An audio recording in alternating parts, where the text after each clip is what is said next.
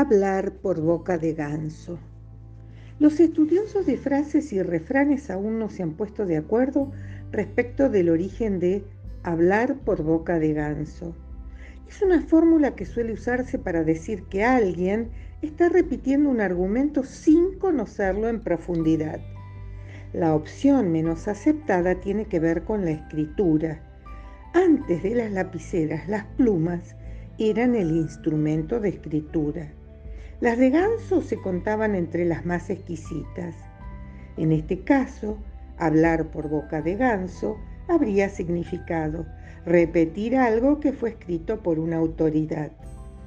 Otra acepción, no tan resistida por los especialistas, se relaciona con la multiplicación de graznidos.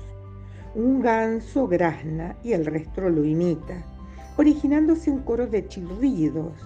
En este caso bastaría que un ganso soltara el graznido para que todos se sumen con el mismo mensaje.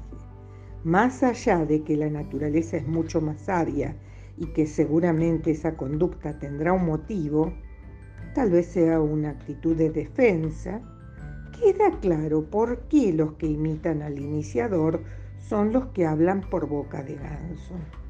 Por último, la versión más aceptada es la siguiente. En los siglos XVII y XVIII, los maestros en Europa eran conocidos con el apodo de gansos.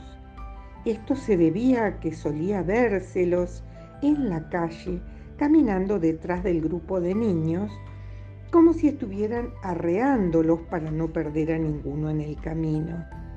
Ese estilo imitaba al del ganso adulto que siempre camina detrás de la cría. Los maestros, ayos y preceptores pasaron a ser gansos y el alumno que repetía lo que decía el maestro, probablemente sin entender lo que estaba diciendo, fue señalado como aquel que hablaba por boca de ganso.